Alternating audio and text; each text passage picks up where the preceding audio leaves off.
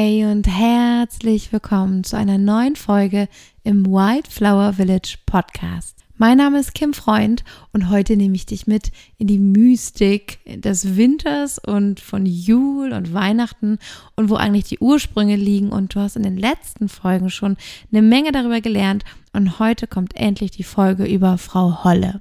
Frau Holle ist nämlich die Göttin dieser Zeit im Dezember des Übergangs und ist eine ganz alte nordische Göttin. Sie ist die Weberin des Schicksals und des Lebensfadens. Ähm, und vielleicht, wenn du dich ein bisschen auskennst mit Göttinnen und der Mythologie, weißt du, dass es noch weitere Göttinnen gibt, die auch mit dem Lebensfaden und dem Weben zu tun haben. Und das liegt daran, dass es nicht nur eine Göttin gibt, die das eine macht und die andere das andere, sondern dass die ja auch in verschiedenen Kulturkreisen entstanden sind, an verschiedenen äh, Gruppen, in verschiedenen Zeiten. Und aber alle irgendwie, also auch die Menschen damals gespürt haben, es gibt diese bestimmten Qualitäten, die zu den und den Zeitpunkten im Jahr gerade wichtig sind und haben ihnen ähm, dann Archetypen, also so Göttinnen und Göttern zugeschrieben. Und eigentlich beweist es nur, dass so viele Götter, die auch zum Winter gehören, zum Beispiel und zu dieser Zeit um Weihnachten rum, die gleichen Qualitäten verkörpern, dass es wahr ist, dass da eine tiefere Wahrheit drin steckt und ähm, wir da auch dem Ursprung der Energie schon sehr, sehr nahe kommen. Frau Holle verkörpert das Urprinzip der Urgöttin. Falls du vielleicht das Buch von Erich Fromm kennst, Die Kunst zu lieben, darin erwähnt er die Evolution des Glaubens des Menschen. Und zwar ähm, beschreibt er die väterliche und die mütterliche Liebe. Und die väterliche, ähm, also beide sind Archetypen, das heißt nicht unbedingt, dass die väterliche immer beim Vater ist. Ähm, kann überall, also bei der Mutter sein, aber es geht um so ein, so ein Konzept, einen Archetypen eben. Und dass die väterliche Liebe eine ist, die hierarchisch liebt. Also die sagt, wenn du die und die Bedingungen erfüllst, wenn du dich so und so verhältst, wenn du so und so bist oder wenn du mir ähnlich bist, dann bekommst du Liebe und Aufmerksamkeit und sonst nicht. Die mütterliche Liebe ist die bedingungslose. Das ist die, die du einfach hast. Für immer, egal was passiert. Oder du hast sie nicht, aber du kannst sie nicht verdienen. Die väterliche kannst du dir verdienen. Beide sind wichtig für die Entwicklung des Menschen und der Psyche.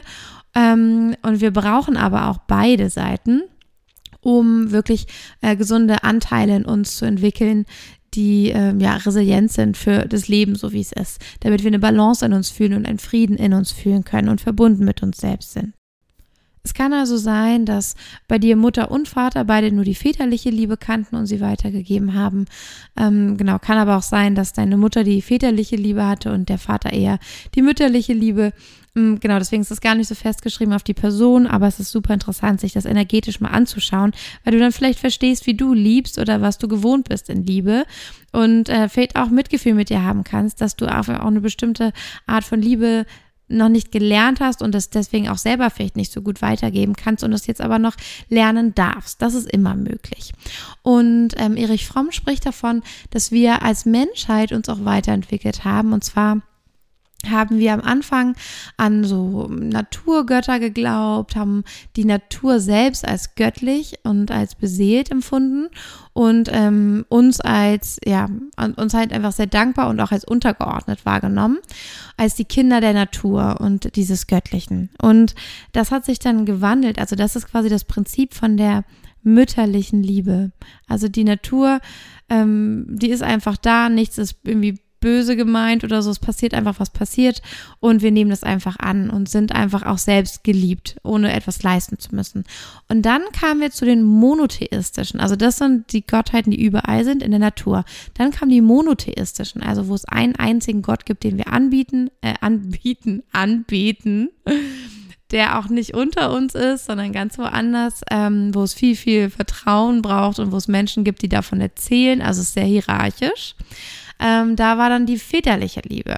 Und das ist dieses, der Gott hat Bedingungen, die zehn Regeln oder so und so sollst du dich verhalten. Ähm, es gibt eine Beurteilung. Und da haben wir uns von dem Mütterlichen zum Väterlichen hin entwickelt. Das ist genau wie ein Baby, das erstmal in dieser bedingungslosen Liebe existiert und das auch braucht, bis es sich dann entwickelt und auch das Ego entwickelt und sich dann auch langsam messen will und gerne ähm, dahin geleitet werden will von der väterlichen Liebe. Wie ist denn das mit dem Kontakt mit außen? Und äh, wie kann ich mich da messen oder einfügen? Und das haben die Menschen in ihrer Entwicklung auch gemacht und haben begonnen, an, an Götter zu glauben, an einzelne Gottheiten, ähm, denen sie gefallen wollten. Und dann beschreibt äh, Erich Fromm, ist der nächste Schritt ähm, herauszufinden, dass es weder, also genau wie beim Erwachsenwerden, dass weder das Mütterliche noch das Väterliche genau das Richtige war, das Perfekte, sondern dass es darum geht, dass ich beides in mir integriere. Das ist ja das äh, Höchste, was wir schaffen können, wenn wir uns persönlich entwickeln, dass wir dann das Väterliche und die, also die väterliche und die mütterliche Liebe in uns drin selbst entwickeln und das für uns selber sein können und nicht mehr co-abhängig von unseren Eltern sind, sondern gelöst und trotzdem gerne verbunden. Ähm, und dass wir dann unsere eigenes Eltern sind und selbst die Verantwortung übernehmen können, also viel Verantwortung tragen, aber eben auch nicht mehr abhängig sind und ähm, gestalten können. Und er beschreibt, dass es das, dass er das sieht im buddhistischen Glauben, dass es da oder halt in so einer mm, erleuchteten Form, wo wir sehen, Gott ist nicht im Außen, sondern in uns. Wir sind ein Funken von Gott und wir sind selbst Gott und damit tragen wir alle Verantwortung selber. Und dafür braucht es ein Erwachsenwerden und die Balance von mütterlicher und väterlicher Liebe, denn nur mit beiden Qualitäten Yin und Yang können wir ein ausgeglichenes Leben führen. Und die Frau Holle, weswegen ich dir das erzähle, ist, ähm, die, die hat dieses Prinzip von dem Urmütterlichen. Also hat dieses Prinzip von ganz am Anfang, dieses in der Natur verwobene. Und ähm, das ist so wertvoll, wenn wir da wieder hinkommen, weil unsere Gesellschaft gerade so und auch vielleicht auch dein Alltag, deine Erziehung so geprägt ist von diesem väterlichen Prinzip, von dieser väterlichen Liebe, dass wir das auch wieder in, integrieren, um dann dahin zu kommen, dass wir selbst uns als die göttlichen Wesen sehen und Verantwortung dafür tragen, wie gut es auf dieser Welt ist. Also wenn wir uns einen Wandel in der Welt wünschen und dass die Menschen endlich Verantwortung übernehmen, ist es wichtig, das können Menschen nur, wenn sie beide Arten der Liebe in sich integriert und in Frieden und in Balance haben. Und Frau Holle steht für diese weibliche und für diese feminine, bedingungslose Liebe. Und sie ist ganz besonders zum Julfest und im Winter zu Hause. Sie hat auch, ähm, ja, so, sie wird auch mit ganz vielen Symbolen oft beschrieben in verschiedenen Märchen. Also du kennst sie vielleicht aus dem Märchen Frau Holle tatsächlich wurde sie da schon zurechtgestutzt. Also wie sie zurechtgestutzt wurde von der mächtigen Urgöttin, die Mutter von allem, ähm, verlief so, dass sie dann irgendwann zu der Frau Odins gemacht wurde. Also sie war dann noch die Frau von Odin, aber immer noch eine mächtige Zauberin und Magierin. Und dann wurde sie zur Märchenfigur Frau Holle, die einfach nur noch äh, eine bestimmte Moral weitergibt, nämlich okay, die Guten werden belohnt und die Schlechten bestraft, aber da steckt nichts mehr von dieser mächtigen, mächtigen Frau und Göttin, die der Ursprung von einem Leben ist drin, sondern sie war eine hutzlige alte Frau, die wohl ein bisschen an Zauberkräften ähm, inne, inne trug. Man sagt ähm, ihr nach, dass sie die Königin des Winters ist. Also sie ist auch Mutterholle. Sie hat diesen Schnee aus dem Daunenbett, der steht dafür, also wenn sie ihr Daunenbett ausschüttelt, dass es auf der Erde schneit, steht dafür, dass sie auch mit dem Wetter in Verbindung gebracht wurde. Also man hat sie auch um gutes und gnädiges Wetter gebeten. Es gibt äh, Märchen, in denen sie äh, als Aschenmädchen auftritt und sie hat zur Hälfte ein schwarzes und zur anderen Hälfte ein weißes Gesicht. Und es steht auch schon für diese sie ist in zwei Welten unterwegs. Sie bewegt sich nämlich hier auf, in unserer Welt der Lebenden und auch im Reich der Toten. Sie ist eine Grenzgängerin. Sie ist in diesem Übergang. Es gibt auch ähm, eben, was zu dieser Muttergöttin gut passt, äh, viele Geschichten über sie, dass sie den Wald beschützt und eine Göttin der Bäume ist und des Waldes und dass man sie zwischen Bäumen sehen kann, dass sie da auftaucht und dass sie auch so die, die Spirits, die Geister des ähm, Waldes um sich schert quasi und ähm, ja, dass die, dass die quasi in ihrer Obhut leben. Sie ist auf jeden Fall eine Hexe, eine Magierin und sie ist einfach eng verbunden mit den, ja, mit, mit, mit tiefer Weisheit und mit den Zyklen der Natur, mit dem Jahreszyklus, was wir daran sehen, dass sie als Weberin dargestellt wird. Also das Weben hat ja auch was Zyklisches, etwas einweben und ähm, Textilien weben und das Flechten und all das mit den Händen machen und äh, das dauert sehr lange und wir weben immer wieder etwas mit ein und mit jedem Faden entsteht irgendwann ein großes Bild. So ist es doch mit jedem Tag und jedem Atemzug entsteht irgendwann ein ganzes Leben, das gelebt wurde. Und das ist dieses Bild des Webens. Wie gesagt, sie verkörpert die Gegensätze Licht und Dunkelheit, jung und alt. Sie wird auch oft als so beides dargestellt. Und ihr Fest, das ihr zugeschrieben wird, ist die Wintersonnenwende, also das Julfest. Der Moment, wo der kürzeste Tag und die längste Nacht vorherrschen. Tatsächlich hat sich hier über die Zeit auch, ähm, ja, weswegen man sie auch mit den Rauhnächten in Verbindung bringt, die, ähm, ja, diese Mythologie oder die Geschichte über die wilde Jagd entwickelt und sie führt die an. Und diese wilde Jagd, wo die Dämonen durch die Dunkelheit stieben und äh, alles durcheinander bringen und die Menschen mitnehmen in ihr Totenreich Mm, das ist ja eine sehr negative Darstellung davon, da ist sie die Anführerin und reitet voran und treibt diese Jagd an. Und das, diese wilde Jagd heißt auch Percht. Und deswegen gibt es, ähm, es gibt ja auch die, die Perchtnächte und es gibt die Berchta die Göttin Berchta, die äh, mit ihr in Verbindung gebracht wird. Das ist quasi eine Weiterentwicklung der Frau Holle, was ihren dunklen Aspekt zeigt. Also sie kann als Frau Holle auftauchen oder eben als diese Berchta, diese Göttin, die äh, ja alles alles so mit sich reißen kann, die ins Toten in die Toten ins Totenreich geht und mit den Dämonen verbunden ist. Und es ist auch ein bisschen die Geschichte der Kirche, die ihr aufgedrückt wurde und irgendwann wurde da draus, dass Berch da auch Kinder mitnimmt, dass sie Kinder frisst und in den Sack steckt. Daraus wurde auch der Krampus, ja, das Monster, das zu Weihnachten kommt und auch Kinder mitnimmt, die nicht artig waren. Mm, und, und, und auch der, der Weihnachtsmann, ähm, der hängt auch irgendwie damit zusammen, weil eigentlich ist Frau, Frau Holle mit den Rentieren unterwegs. Und zwar mit denen natürlich mit den Hörnern. Und die mit Hörnern oder Hörner, die mit dem Geweih sind immer die weiblichen.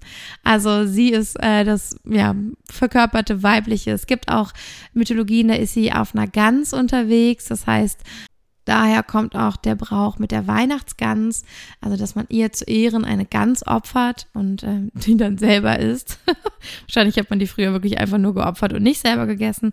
Aber ähm, genau, es gibt also so viele Bilder, die sich da wiederholen, die alle dazugehören und dann kann man gar nicht sagen, es gehört alles zu Frau Holle, sondern auch Frau Holle verkörpert ja so ein Urprinzip und wurde einfach in so eine Form gegossen. Aber dieses Urprinzip ist dann in allen Mythologien ungefähr dasselbe. Sie ist also die Göttin der Rauhnächte und sie ist auch die Weihnachtsfrau tatsächlich. Und bei uns zu Hause kommt die Weihnachtsfrau, Frau Holle. Ich habe für unseren Sohn eine kleine Geschichte geschrieben. Die habe ich den Teilnehmerinnen der Rauhnächte auch hochgeladen. Und zwar erzählt es die Geschichte von Frau Holle und der, ähm, der ich glaube, der magischen Geschenkenacht. Und tatsächlich damals war Frau Holle die Weihnachtsfrau bevor das Christentum kam. Und Frau Holle sagt man nämlich, geht ähm, um die Julezeit durch die, durch die dunklen Gassen und bringt jeder oder legt unter jede Spindel, ja, damals hat man ja noch die Wolle und die Fäden selber gesponnen, legt unter jede Spindel einer fleißigen Spinnerin und einer fleißigen Hausfrau ein kleines Geschenk etwas Schönes. Und unter jede Spindel einer faulen Hausfrau und einer faulen Handwerkerin ähm, ein Stück Kohle oder was auch immer in welcher Geschichte jetzt da ist, aber es ist etwas, es ist sowieso ein Hinweis auf, hey, du warst fleißig, du hast dich gut vorbereitet auf das nächste Jahr und du hast äh, irgendwie alles liegen lassen und ähm, bist einfach nicht gut vorbereitet aufs nächste Jahr, kommst ja vielleicht auch gar nicht durch den Winter dadurch, wenn du dich nicht fleißig vorbereitet hast, äh, weil damals konnte man nicht einfach alles im Supermarkt kaufen oder großartig haltbar machen. Und ähm, genau, das ist auch dieses Prinzip, das wir kennen, so die Guten bekommen ein Geschenk und für die Schlechten hat der Weihnachtsmann nichts übrig. Das ist im Ursprung von Frau Holle. Weil Frau Holle ja auch irgendwann zu Odins Frau gemacht wurde, hat man dann Odin zum Weihnachtsmann gemacht. Denn Odin reitet auch durch den Himmel mit seinem Wagen. Und dann hat man einfach gesagt, naja, dann, dann macht Odin das wohl. Dann ist der halt, der die Geschenke bringt. Und man sagt nämlich, der Ursprung des Weihnachtsmannes ist eigentlich Odin. Und ich sage dir, davor war es Frau Holle. Tatsächlich ihre, was ich, also was ich einfach ganz berührend und ganz wundervoll finde, ähm, weswegen viele Frauen sie angebetet haben oder mit ihr Kontakt aufgenommen haben, war, dass Frau Holle in diesem ja, urweiblichen Prinzip äh, und als Göttin der Übergänge auch die ist, die sich um die Kinder gekümmert hat. Und zwar die Kinder, die gestorben sind, die schon, ähm, ja, die einfach gar nicht geboren wurden oder die stillgeboren wurden oder die einfach ja zu früh verstorben sind an Krankheiten, an der Kälte, an dem Hunger.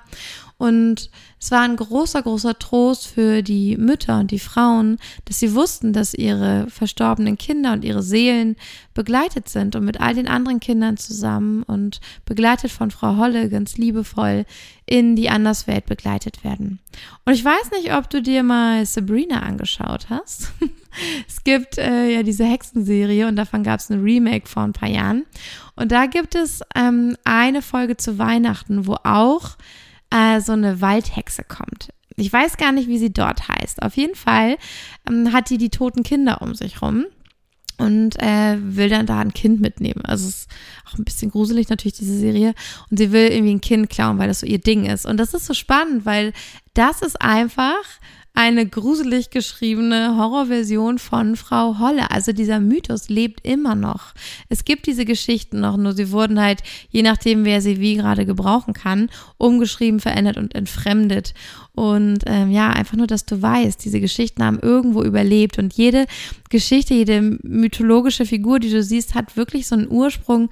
Und da lohnt es sich immer reinzuspüren oder zu recherchieren oder zu fragen ähm, wie viel das noch mit dem Ursprung wirklich zu tun hat und was da wirklich die Wahrheit ist. Weil meistens steckt da ganz viel wunderschöne Magie dahinter.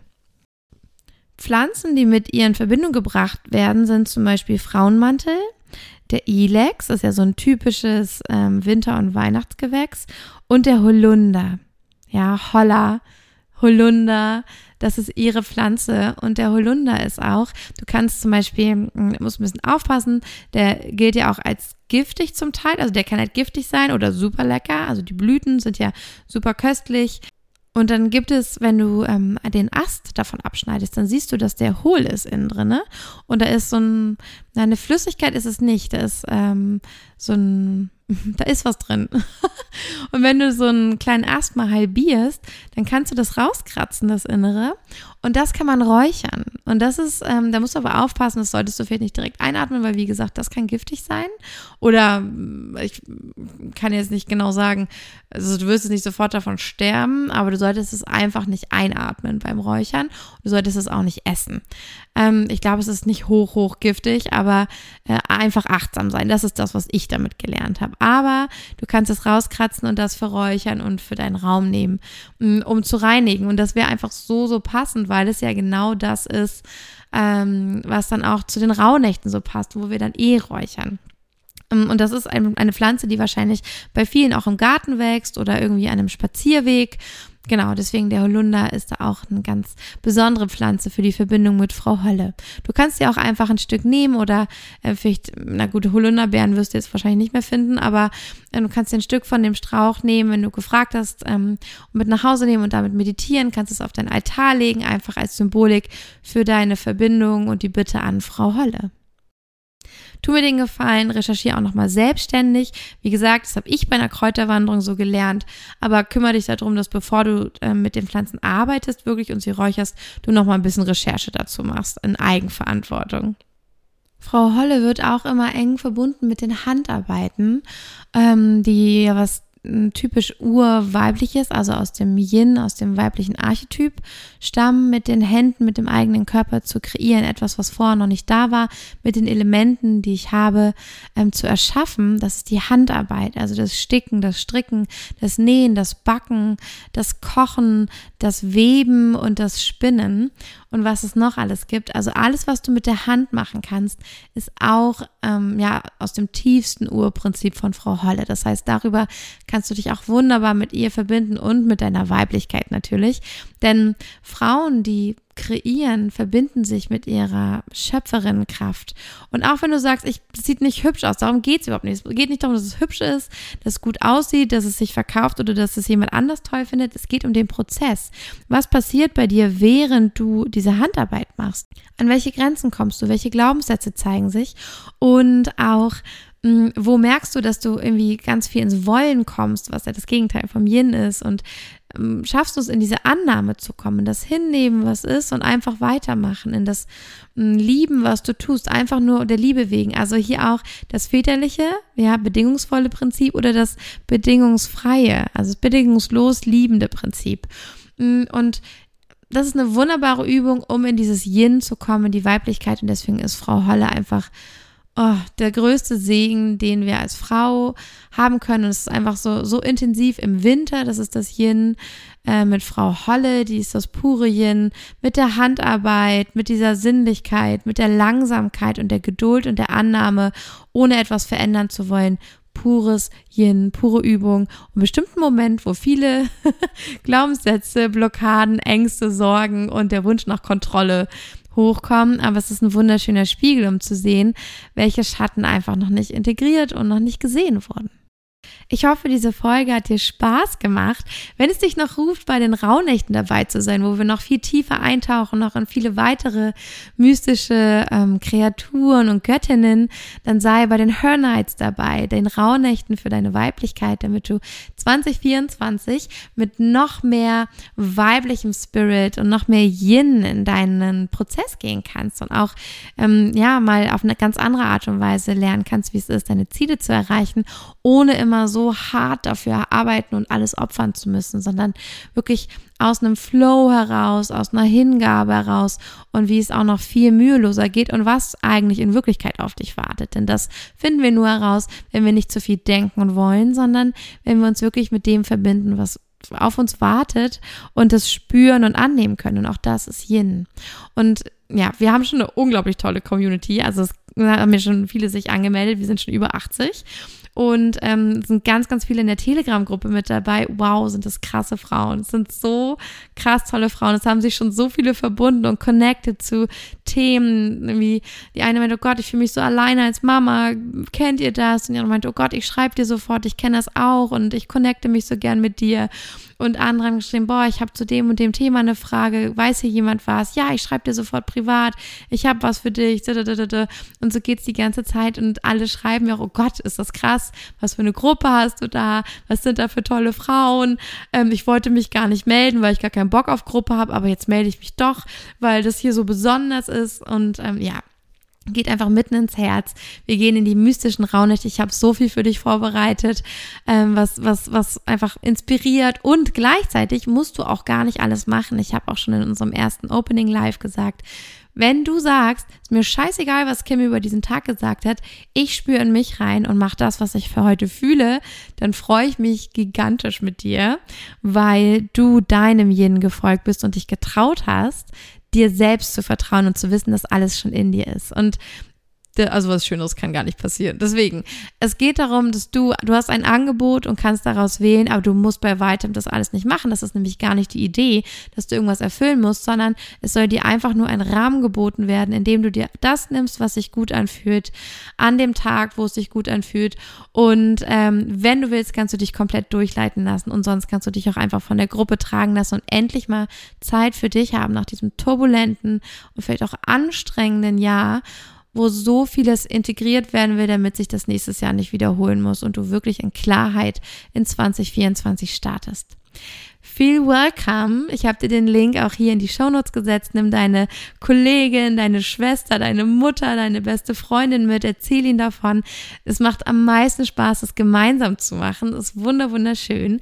Deswegen erzähl es auch gerne weiter. Und dann hoffe ich, dass ähm, ja, du die Inspiration über Frau Holle für dich auch mit in deinen Winter nimmst, der jetzt angefangen hat und es genießen kannst und dir auch erlaubst, diese Leere in der Zeit dazwischen. Etwas ist zu Ende gegangen, das Neue hat noch nicht begonnen. Und halte diese Leere, genieß sie, denn sie kommt erst in einem Jahr wieder. Ich wünsche dir eine wunderschöne Übergangszeit, wunderschöne Weihnachtszeit oder wie auch immer du diese Zeit feiern magst.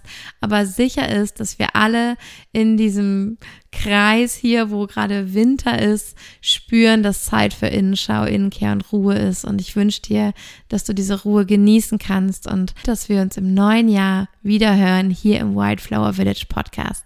So much love, deine Kim. 啊。